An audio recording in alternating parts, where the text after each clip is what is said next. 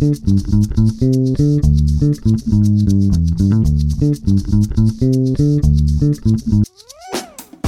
¿qué tal? Buen día a todos. Bienvenidos al podcast ANADE.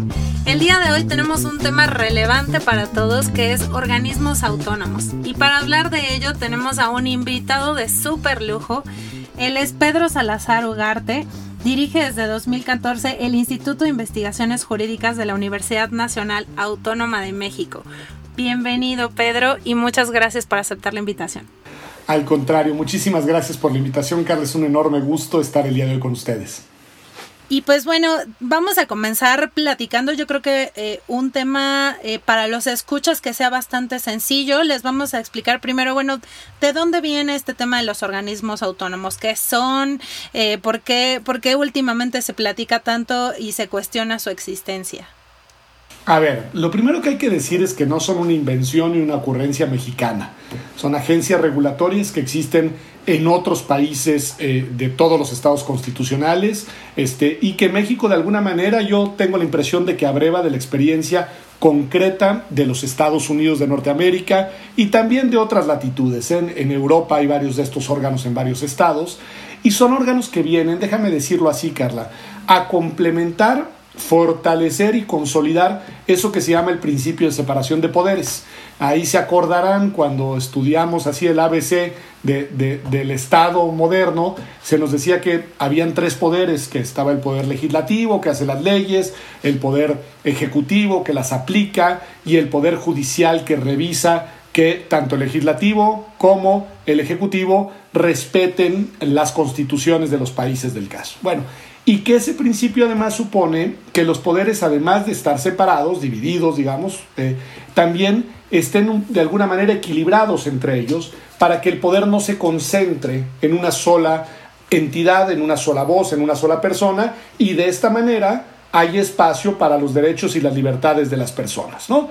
Este principio es un principio que dice que entre más concentrado está el poder, menos espacio hay para la libertad entre más separado y controlado está el poder, más libertades hay para nosotros. Así que, pues es un principio importante para las y los ciudadanos. Bueno, ese principio básico se fue complementando conforme los estados eh, modernos se fueron haciendo más complejos, más grandes, más difíciles de gestionar, se fue complementando el principio de separación con estos órganos constitucionales que fuera de los tres poderes tradicionales, legislativo, ejecutivo y judicial, empezaron a hacerse cargo de tareas estratégicas para los estados, es decir, de labores muy relevantes para la vida pública que no las podía llevar a cabo bien, déjame decirlo así, ni el ejecutivo, ni el legislativo, ni el judicial, por varias razones. Por ejemplo, los primeros órganos constitucionales autónomos en México fueron los siguientes. Uno de ellos, la Comisión Nacional de los Derechos Humanos, que luego habrán estatales, pero la Comisión Nacional de los Derechos Humanos. ¿Por qué? Porque era importante que alguien fuera del gobierno vigilara que el gobierno no violara los derechos de las personas y que hubiera una recomendación desde fuera del gobierno hacia el gobierno cuando hubieran violaciones posibles de derechos el siguiente órgano, el Banco de México. Es decir, hubo que decidir que no estaba bien, no era sano para la economía del país que el gobierno decidiera, por ejemplo, cuándo iba a emitir billetes, ¿no? Este, y cuándo, cómo iba a determinar cuestiones relacionadas con la moneda. Entonces se decidió crear el Banco de México fuera del gobierno para que fuera una entidad técnica, sólida, especializada, que ayudara a garantizar la estabilidad monetaria en el país y de esta manera contribuyera, por ejemplo, a que no hubieran devaluaciones, ni incrementos desmedidos de inflación, ni emisiones absurdas de billetes. ¿no? Entonces, bueno, se creó el Banco de México.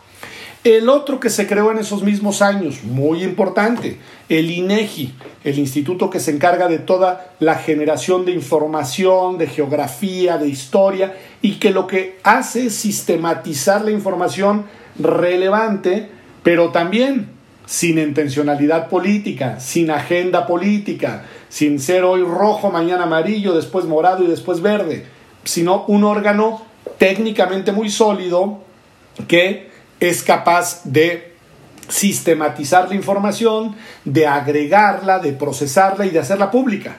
Entonces, cuando uno dice, oye, ¿cuántos somos en México? Pues ve al censo del INEGI. Oye, ¿y cómo ha estado el incremento de los precios en materia de la leche? Pues ve al INEGI. Oye, ¿y cómo se ha ido moviendo la población migrante en los últimos años? Ve al INEGI. Y si alguien pregunta, oye, pero ¿no será que nos engaña que es el gobierno que nos quiere decir que las cosas... No, pues no, no es el gobierno. Es un órgano independiente, técnico, autónomo, que además en este caso tiene su sede en Aguascalientes. Y ahí está, ¿no?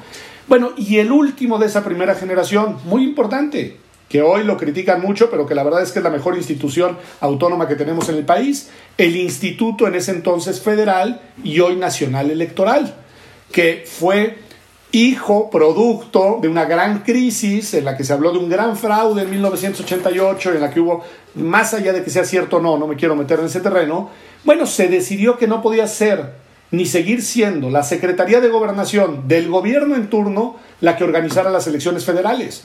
¿Por qué? Porque se prestaba a todo tipo de sospechas y a todo tipo de especulaciones y a todo tipo potencialmente de manipulaciones. Entonces se le sacó al gobierno la materia electoral, se creó un órgano especializado, técnico, que entre otras cosas emite nuestra credencial de elector y que entre otras cosas eh, otorga los recursos de financiamiento y fiscaliza el financiamiento a los partidos y que no forma parte del gobierno.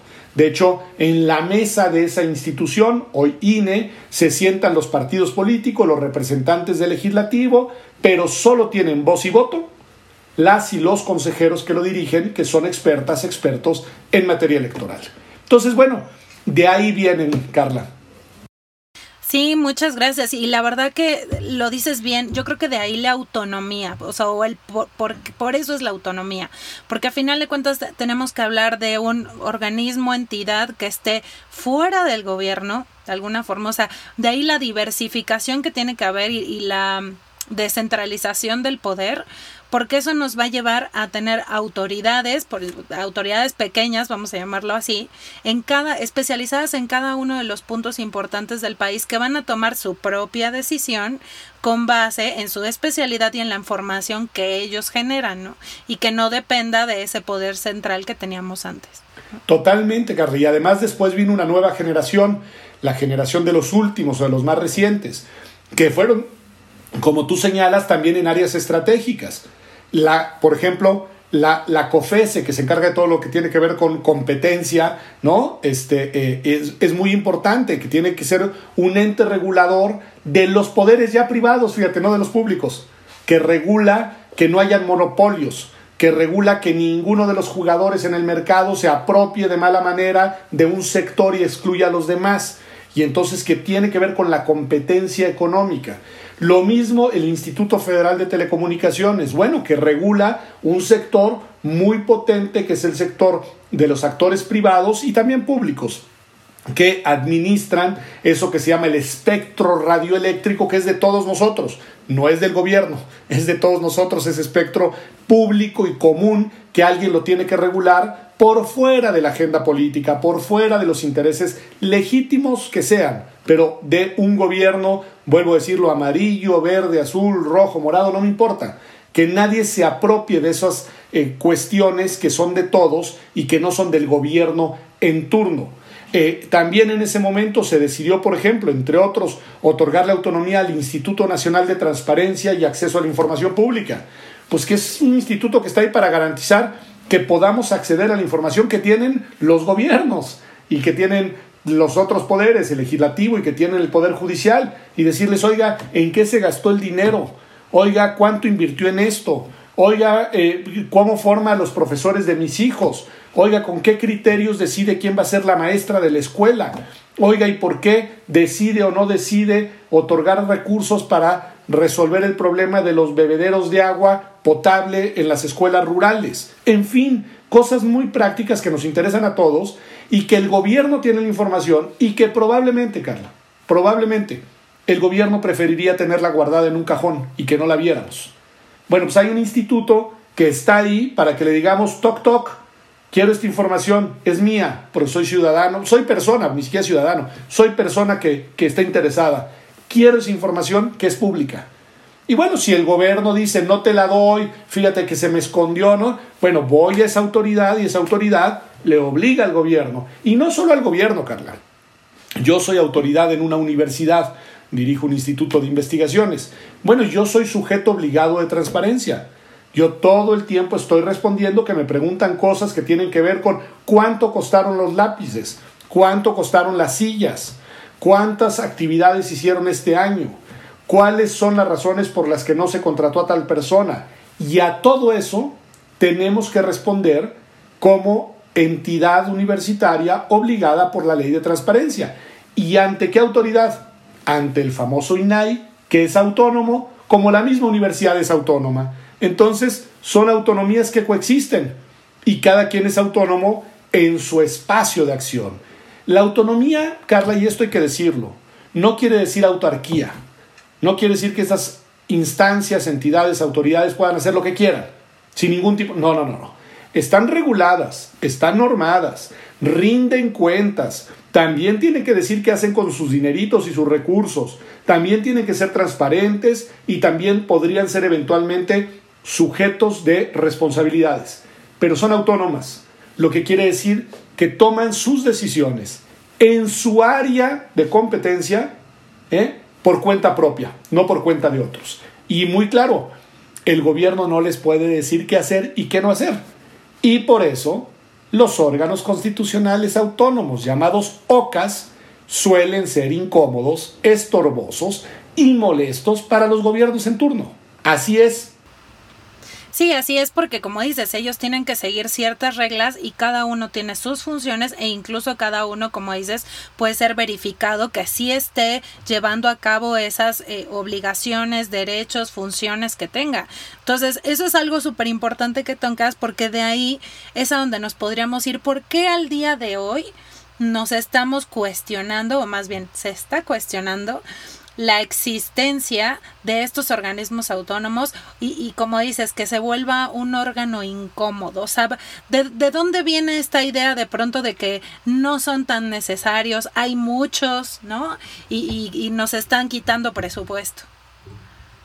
A ver, yo diría que eh, varias cosas al respecto. Primero, eh, la generalización de que todos son iguales y todos hacen lo mismo y todo, no es cierto. En todo caso, yo estaría muy de acuerdo en que hiciéramos una revisión de cada uno por sus propios méritos para valorar su pertinencia, para valorar sus características, para valorar su presupuesto, que es otro de los temas que siempre se dice, que es marginal, ¿eh? en el presupuesto de egresos de la federación mm, no pintan, pero bueno, más allá de eso. Este, pero hay que valorarlos, hay que ver cómo funcionan, cuáles son sus reglas, cuáles son sus características, para determinar, Carla, si conviene mantenerlos a todos o algunos no, o si hay que reformar algunos, pero esa es una evaluación que se debe de hacer en todas las políticas públicas todo el tiempo, también en el diseño del gobierno federal, también en la manera en la que funciona el Poder Judicial, también en la forma en la que opera el Poder Legislativo. O sea, revisar a las instituciones para irlas ajustando es cosa de todos los días. Dos, ¿por qué molestan, Carla? ¿Por qué molestan? Pues porque le estorban al proyecto de cualquier gobierno porque no lo dejan hacer lo que quiera. Es decir, eh, no, no, les permiten actuar de capricho, arbitraria y discrecionalmente. Lo que hacen estos órganos es sacar las tarjetas y decir, esto no se hace. El claro ejemplo es el del INE. Están muy enojados en el gobierno actual, pero también estuvieron en otros gobiernos molestos. ¿Por qué? Pues porque sanciona a su partido, porque le dice al presidente usted no puede andar diciendo tal cosa en sus conferencias matutinas, porque cancela registros de candidatos que incumplen con sus obligaciones. Bueno, pues porque hace la tarea que le toca hacer, que es controlar, regular, normar y ser autoridad en un área. Y para un gobierno que pretende ser la autoridad con mayúsculas, la autoridad única en un país, pues esto no le gusta porque se da cuenta que no es así, que resulta que hay otras autoridades que le dicen no y que le dicen rinda cuentas y que le dicen esto no lo puede hacer usted, esto no le toca a usted.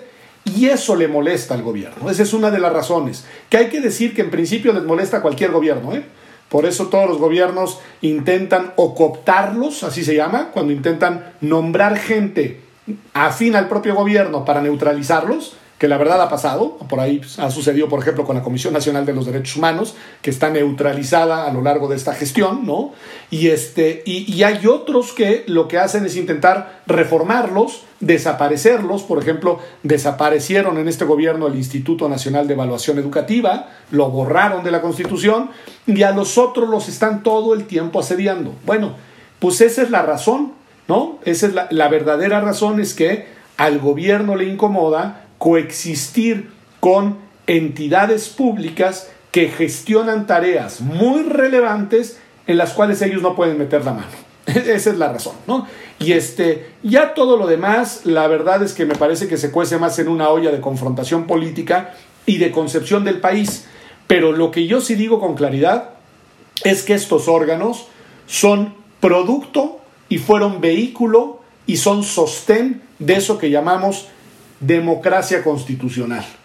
Es decir, sin estos órganos estaríamos peor en términos de garantía de derechos, de control del poder, de límite al poder y de democratización en el país. Completamente de acuerdo y además algo que, tocas es importante, creo yo, eh, porque de pronto tal vez a la luz de, de, una persona cualquiera como yo diría, bueno, este, pues es esta, esta gestión la que no quiere los organismos autónomos, ¿no? No, es cierto, entonces cada uno en su medida ha tenido esa incomodidad que le estás llamando con ciertos organismos autónomos, pero aquí yo creo lo peligroso y de ahí el por qué esta plática es que de pronto queramos que desaparezcan. ¿no? Que, que, desaparezcan cuando, como bien dices, estamos ahorita en una democracia y esto es parte de lo que lo forma, la diversidad del poder, la diversificación y, la estratificación y las funciones de cada autoridad, como para que ahora queramos irnos cientos de años atrás para centralizar nuevamente el poder. Entonces eso sería realmente lo peligroso. No, sin duda. Es decir, es que la fórmula es muy fácil. Poder concentrado, poder absoluto. ¿no? Poder eh, separado, poder limitado. Y si lo que queremos es vivir en una sociedad de libertades, de derechos, de, de, posibilidad de interacción de la pluralidad y de manifestación de la diversidad, pues tenemos que limitar al poder. Así es. Ya que en paralelo esta sociedad tenga rezagos y problemas estructurales muy graves, Carla. Por supuesto que empezando por la pobreza, la desigualdad y las violencias en plural, eso es un hecho que nadie niega. Esa es una realidad sobre la cual debemos de pronunciarnos y a la cual debemos de enfrentar y transformar. Nadie niega el rezago de la agenda social y de la agenda de paz social en este país. Pero para solucionar esos problemas no debemos ni tenemos por qué descobijar lo que sí hemos logrado hacer bien, que es un diseño del Estado en el que el poder político y económico, lo subrayo, los dos, están de alguna manera regulados, controlados, limitados, entre otros por estos órganos, que también estos órganos pueden cometer errores y abusos. Bueno, pues en su caso, que rindan cuentas y que se asuman las responsabilidades. Tampoco es una carta en blanco, no es que todos sean la panacea. Hay unos que funcionan bien, hay unos que funcionan regular, hay unos que ya ni los vemos y hay otros que funcionan muy bien.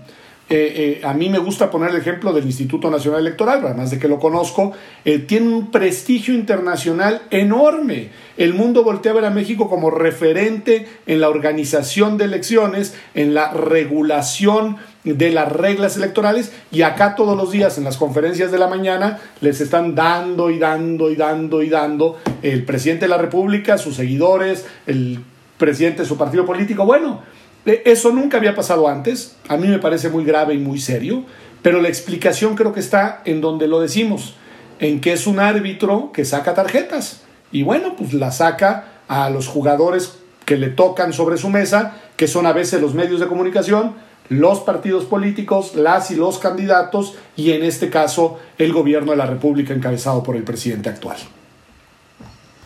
Qué, qué interesante lo que mencionas porque digo, ahorita a lo mejor ya nos podríamos ir a, un poco la parte política, pero eh, el tema de los organismos autónomos, que al día de hoy, como bien dices, eh, sea un referente, pero que además pueda señalar a otro, que es la parte que, que puede incomodar, es muy importante y yo creo que no se puede perder. A final de cuentas, hay organismos que, que sí, también es cierto, a lo mejor no estén trabajando al 100%, pero yo quisiera eh, que la población en general se pusiera en, en, una utopía en donde imagináramos que no existieran los organismos autónomos, ¿no? Que, que no pudieras llegar a pedir directamente al organismo correspondiente tu visa para permanecer en, en México, ¿no?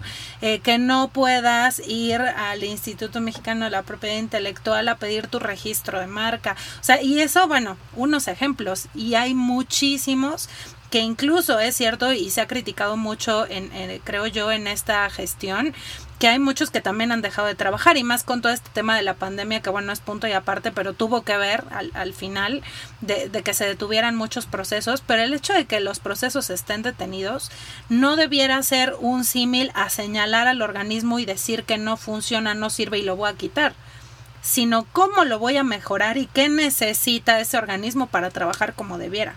¿Y cómo lo voy a dejar funcionar, Carla? Es que esto es muy importante, porque lo dices muy bien. Esos organismos deben de estar al servicio de nosotros. Eso, eso sí es un hecho. Yo debo de poder ir a obtener mi credencial de lector y puedo poder ir a obtener una solicitud de información de acceso a la información pública y debo de esperar que el Banco de México controle la estabilidad monetaria y debo de poder tener acceso inmediato a la información del INEGI sobre mi país y así sucesivamente. Muy bien. Pero para que funcionen bien, yo debo de tener la garantía de que nadie los está controlando políticamente como titiritero y que no me están a mí falseando los datos, escondiendo la información, eh, queriendo engañar. Bueno, yo tengo que tener la seguridad de que mi estado es un estado que más allá del gobierno está diseñado para brindarme a mí, digamos, la garantía de mis derechos. Eh, por eso te decía que es interesante que además esto eh, de alguna manera es una, eh, digamos, no réplica, pero está inspirado en otros estados. Por ejemplo, en el estado, en los Estados Unidos de Norteamérica en donde los gobiernos van y vienen, los climas políticos se mueven, hay mucha discusión y tensión pública, sí, pero el ciudadano sabe que hay órganos reguladores que le garantizan la posibilidad de tener tranquilidad y certeza en una gran cantidad de temas que tienen que ver con su vida privada y su vida personal y su vida profesional. Y que ahí están para que no sea el capricho de un gobierno, la ocurrencia de un proyecto, el mal momento de una presidencia, la que determine y de repente cambie de manera radical tu vida. A eso se le llama crear instituciones, Carla. Instituciones que nos dan seguridad para poder transitar en la convivencia social eh, sin que eso sea una, una digamos, eh, una selva peligrosa, sino que sea una serie de, eh, digamos, referentes que para ciertos temas te dan seguridad y te cumplen. Totalmente, y, y, es eso, o sea, como bien señalas, es, es un tema de que persistan las instituciones y se utilicen para lo que son, porque para eso fueron creadas, ¿no? Eh, que, que, persistan independientemente de qué gobierno sigue y, a quién le toca, etcétera. Y yéndonos a lo mejor un poquito a ese tema eh, político, ¿tú cómo lo ves al final? ¿Crees que pudiera prosperar algún proyecto similar? Este, van por todos, no a lo mejor nada más algunos. Eh, ¿qué, ¿qué, es lo que, qué sensibilidad tienes al respecto? A ver, a mí sí, sí estoy preocupado, no, lo digo con claridad, porque el nivel de hostilidad, de acoso, de descalificación y de simplificación no lo habíamos visto nunca. Es decir, eh, la manera en la que vituperian a estos organismos, en la que les inventan cosas, en las cuales los van estigmatizando ante la población, diciendo que son de gastos millonarios y que son costosísimos y que son unos faraones, esas cosas que además no son ciertas, son absoluta y totalmente denostativas y me preocupa mucho que haya esa actitud de hostilidad por parte del gobierno de la República. Ahora bien, van por todos, pues en principio sí, de distinta manera, Carla. O sea, al gobierno le incomodan todos, eso ya lo vimos. Entonces, en algún caso, por ejemplo, la Comisión Nacional de Derechos Humanos, que es una eh, institución importantísima para cuestionar decisiones, para presentar acciones de inconstitucionalidad ante la Corte por decisiones del gobierno o, sobre todo, en este caso, del Poder Legislativo, para emitir recomendaciones. Bueno, pues ahí lo que hicieron fue designar una persona a modo y no hemos vuelto a escuchar de la Comisión Nacional de los Derechos Humanos prácticamente nada en lo que va del sexenio. Entonces, ahí está. Nadie cuestiona su existencia ya. No sabemos ni cuánto cuesta, no sabemos ni qué, pero la dejan en paz porque no es incómoda. En cambio, el Instituto de Transparencia los tiene muy molestos y muy incómodos porque está todo el tiempo insistiendo en que tienen que decir lo que no quieren decir e informar lo que no quieren informar. Y bueno, pues lo hostilizan, lo critican, dicen que lo van a desaparecer. Eh, eh, bueno, pues ahí está esa hostilidad, a ver cuánto resiste el instituto, tanto como autoridad como desde el punto de vista de su diseño político. El INE, bueno, pues qué decir, es el, el, enemigo número uno de gran parte de los seguidores del gobierno actual y yo creo que en una valoración sensata y objetiva es absolutamente desproporcionada las críticas y creo que son contraproducentes para consolidar a la democracia en este país.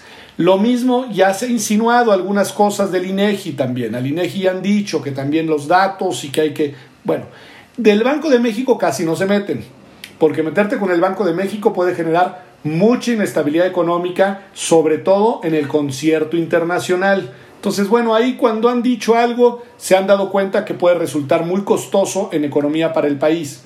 Pero así, por ejemplo, la Fiscalía General de la República, pues también hay una persona muy cercana al gobierno actual. Entonces, la autonomía en los hechos, la verdad es que no se ve aunque es una autonomía nueva y había ahí un margen para hacer una nueva ley muy potente que se aprobó pero no se aplica y ahí pues también vemos que la autonomía la han logrado neutralizar. Lo que quiero decirte, Carla, es que por distintas vías, por distintos medios, el gobierno en turno está intentando neutralizar, cooptar, ¿no? controlar o si no es posible desaparecer o cuando menos denostar a estos organismos. Bueno, como ciudadanas y ciudadanos de a pie, nos debemos de preguntar, ¿y por qué será? ¿Por qué será? ¿Por qué les molestan tanto? Bueno, la respuesta es muy fácil, porque no los dejan hacer todo lo que quieren. Y, y, eso de que el gobierno tiene una legitimidad democrática y la gente votó por un proyecto y es parcialmente cierto, porque parte de la población votó por un proyecto otra parte de la población no votó por ese proyecto. Y en este país cabemos todos, es de todos, no es solamente de quienes estuvieron del lado de la mayoría. Además, aquella mayoría de hace tres años, por más popularidad que tenga el gobierno actual, no se traduce en una legitimidad hoy de su gestión. Y eso es algo que también tenemos que plantearnos. Yo, la verdad, Carla, quiero vivir en un estado en el que los gobiernos vayan, vengan, digan, tornen, crean que van a transformar el mundo en seis años, pero que haya, más allá de los gobiernos, instituciones públicas que garanticen mis derechos, mis derechos humanos, mi derecho a la libertad de expresión, mi derecho de acceso a la información, mi derecho a votar, mi derecho a participar, mi derecho a tener un país con estabilidad económica y mi derecho también, sin duda, a poder contar con información cierta para saber cuál es el estado del arte de un país que tiene cosas hermosas, pero que lamentablemente también tiene rezagos, sobre todo sociales, tremendos. Y yo quiero saber cuáles son las cifras reales de la pobreza, reales de la desigualdad, reales de la marginalidad, reales de la violencia en contra de las mujeres, reales de todos los contextos de exclusión y discriminación. Y para eso necesito contar con autoridades autónomas que vean pasar a los gobiernos, pero trasciendan a los gobiernos. Así es, muchas gracias Pedro. Y la verdad que sí creo importante enfatizar en esto para todos nuestros escuchas, porque algo que sí queremos, eh, si queremos vivir en un estado de derecho, si queremos que se sigan controlando y, se sigan realizando las funciones del gobierno tal como lo hemos visto ahora, pues estos organismos tienen que eh, existir eh, transformarse tal vez sí, porque siempre estamos eh, yendo hacia la perfección y eso está perfecto, pudieran modificarse ciertas cosas, pero entender que sí funcionan, que cada una tiene eh, su, su cometido y que a final de cuentas eso nos va a permitir a nosotros acceder tanto a nuestros derechos como al correcto funcionamiento de, nuestro gobierno en general. Y, algo que me gustaría en ese sentido preguntarte nada más para cerrar sería, ¿Qué tendría que pasar? Digo, porque para nosotros los mortales eh, no sabemos, a lo mejor pensamos que mañana se le ocurre justo a nuestro señor presidente decir, desaparece mañana el INAI. ¿no? Este, pero se puede, no se puede, ¿qué tendría que pasar en lo jurídico para que realmente pudiera llegar a, desaparecer algún organismo autónomo? Bueno, suponiendo que se lo propusieran, eh, lo que tendría que suceder para que en efecto desaparecieran y dejaran de existir fue lo que sucedió en el caso del Instituto Nacional de la Evaluación Educativa, del famoso INE, que es reformar la Constitución, Carla. Es decir, estos órganos se llaman órganos constitucionales autónomos, es decir, su autonomía está decretada, establecida, eh, eh, digamos, escrita en la Constitución que es la norma que está por encima de todas las demás, ¿no? Entonces, ahí está eh, establecido que, que existen, cómo se llaman, que son autónomos, cuáles son sus tareas, cuáles son sus responsabilidades, todo está en la Constitución. Entonces, si los quieren desaparecer, tendrían que cambiar la Constitución para que la Constitución diga otra cosa o para que la Constitución ya no los contemple y entonces esos órganos desaparezcan.